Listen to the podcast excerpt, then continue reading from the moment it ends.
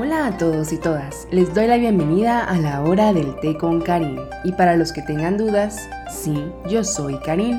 Para los que no me conocen, inicié este proyecto con una cuenta de Instagram donde hablo sobre historia, filosofía y datos curiosos.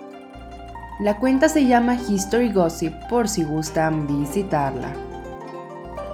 Esta semana la elección de temas se encontraba entre neuromarketing y leyendas asiáticas pero el tema ganador fueron las leyendas asiáticas. Así que comencemos. Les contaré un par de leyendas de Japón y China. Bueno, es tiempo de relajarse, sentarse y tal vez tomar un poco de matcha para ponernos en ambiente. La primera leyenda es la leyenda japonesa del hilo rojo. Cuenta la leyenda que hay un hilo rojo que une a dos personas que están destinadas la una a la otra no importa la distancia ni el tiempo que tardes en conocer a esa persona o en volver a verla. El hilo se puede estirar, tensar e incluso enredar, pero nunca se va a romper, por más que las dos personas se peleen. Este hilo rojo viene con ellas desde su nacimiento. Lo más curioso de esta historia es que surge al conocerse que la arteria ulnar conecta el corazón con el dedo meñique de ahí también que el amor entre dos personas represente en muchas ocasiones la unión de sus dos meñiques. Hay varias historias japonesas relacionadas con esta hermosa leyenda, pero la más conocida es la de un emperador que mandó a traer a una bruja que sabía ver el hilo rojo, porque este es invisible, para que encontrara dónde terminaba el suyo. La bruja buscó y buscó hasta que dio con una campesina que tenía una niña en brazos. Al ver a la mujer, el emperador se enfureció con la bruja, la empujó e hizo caer a la niña, que se hizo una gran brecha en la frente. Años más tarde, el emperador sería casado con la hija de un general. La sorpresa fue que era la misma niña con la marca en la frente, la que se convirtió en su futura esposa. Era la misma mujer a la que él le había provocado ese daño años antes a no querer aceptar su destino. Siguiendo con el amor les traigo la leyenda de Kitsi o San Valentín en China. En China también se celebra San Valentín, pero no coincide con el 14 de febrero, sino que se celebra la noche del séptimo mes del calendario lunar. Esa noche se rinde homenaje a una pareja de enamorados de la mitología china. Tal y como explican los expertos, se trata de una historia de amor, que puede ser la más dramática del país. Esta leyenda, que data de hace 2600 años, cuenta la historia de Shin, la séptima hija del emperador de los dioses y la más hermosa de todas, que se enamoró de un trabajador vaquero de la tierra. Su deseo era tal que, sin que nadie se diera cuenta, bajó a la tierra, se dirigió al pueblo donde vivía Niu Lang, el vaquero del que estaba enamorada. En poco tiempo consiguió que éste se enamorara de ella perdidamente y se casaron. A los tres años tuvieron dos hijos y su felicidad fue completa. Sin embargo, la madre de Shinu, Wammu, se dio cuenta de que su hija se había escapado y que se había casado con un mortal, algo que se consideraba una gran traición, así que mandó a sus soldados para que la trajeran de vuelta. Sin embargo, Niulang no se quedó de brazos cruzados, se montó en su toro y este le llevó tras su esposa. Cuando estaba a punto de alcanzarla, la reina del cielo trazó una línea divisoria entre ellos, que más tarde se convirtió en un río. Ambos quedaron separados por este río, ella a un lado tejiendo una manta infinita roja y él cuidando a sus dos hijos. Ambos lloraban y lamentaban la separación el uno del otro, hasta que una noche una bandada de burracas se compadeció de ellos y formó un puente, de un lado al otro lado del río. Los amantes pudieron reencontrarse, y desde entonces Wangmu les permite reencontrarse una vez al año, la noche de San Valentín chino. Ahora hablemos de los tres monos sabios.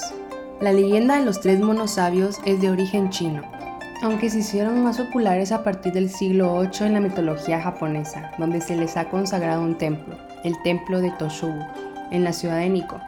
Sus nombres son Kikasaru, el mono que no oye, Iwasaru, el mono que no habla, y Misaru, el mono que no ve.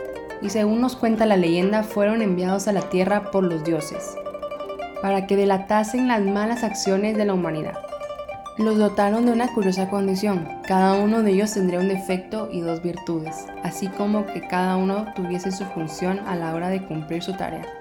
En el caso de Kikasaru, el mono que no oye, su misión era la de usar la vista para observar las malas acciones de la humanidad y se las transmitiría mediante la voz a Misaru. Misaru, el mono que no ve, no necesitaba de la vista porque su tarea era la de transmitir los mensajes entre Kikasaru e Iwasaru. Iwasaru, el mono que no habla, era el que escuchaba el mensaje de sus compañeros y decidía el castigo que los dioses usarían con los malvados. Aunque hay quien plantea que su significado puede ser que para permanecer limpios de espíritu es necesario que nos neguemos a escuchar las maldades, que no veamos las malas acciones y que tampoco digamos cosas malas de nadie. Bueno, ahora les traigo otra historia. Dentro de la mitología de Japón nos encontramos con una serie de dispares criaturas, conocidas como yokai, que se pueden traducir como monstruos o apariciones.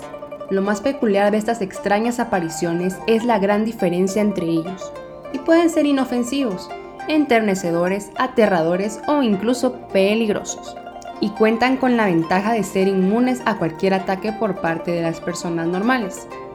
También tienden a comportarse de manera arrogante con los humanos, y debido a su manera diferente de ver el mundo, lo más probable es que terminemos teniendo problemas si no los evitamos. Según la tradición, si queremos librarnos de un yokai, debemos recurrir a un experto o a un monje que cuente con la bendición de Buda. Aunque afortunadamente muchos de ellos habitan en zonas aisladas y evitan todo contacto con las personas. También hay algunos que consiguen convivir con los humanos de manera pacífica y otros que se relacionan para engendrar seres mitad humano y mitad yokai aunque estas relaciones siempre terminan en desgracia. Las historias de los yokai suelen ser breves, provienen de diferentes puntos de Japón y se remontan muy atrás en el tiempo, contándose de generación en generación.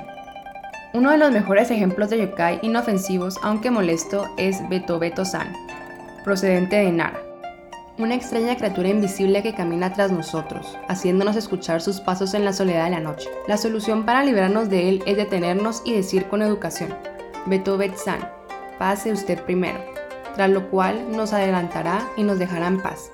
De lo contrario nos seguirá hasta que le apetezca. La otra cara de los yokai la vemos en Futakuchi Onna, o la mujer de las dos bocas, una de las cuales se encuentra en su nuca y bajo su largo pelo.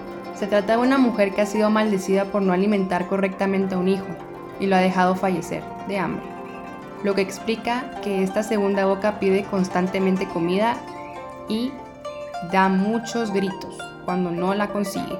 Sus largos cabellos sirven como tentáculos con los que lleva la comida a la boca. La explicación según la mitología japonesa de esta maldición es que el espíritu del hijo fallecido se instala en el cuerpo de su madre, convirtiéndola así en yokai. Por último, les traigo la leyenda de Nuwa y la creación del hombre de China. La leyenda de Nuwa y la creación del hombre explica el origen de la humanidad en la Tierra. Se trata de un ente femenino con muchas atribuciones, que del torso hacia arriba era humano y hacia abajo un dragón que podía transformarse. Se dice que después de que el universo fue creado nació la primera diosa, Nuwa. Nuwa viajó por el mundo y contempló las estrellas, los mares, los bosques, montañas y a toda la naturaleza. Viajó por todo el mundo solo para darse cuenta de que le faltaba algo a su vida pues ella misma se sentía sola después de un tiempo disfrutar del mundo y sus maravillas. Extrajo barro y comenzó a darle forma hasta lograr una forma parecida a la de ella, pero con piernas.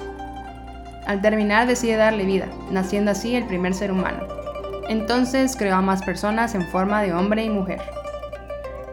Y a la mujer le dio el don de concebir para poder generar más seres humanos que poblasen el mundo. Existen muchas leyendas y próximamente les contaré más, pero antes de irme los quería dejar con una pregunta. Si pudieran viajar a Asia Antigua, ¿creen que serían capaces de vivir en este mundo tan mágico que nos narran las leyendas? Bueno, eso es todo por hoy. Los espero en el próximo episodio con otro gran chisme o dilema dependiendo del humor.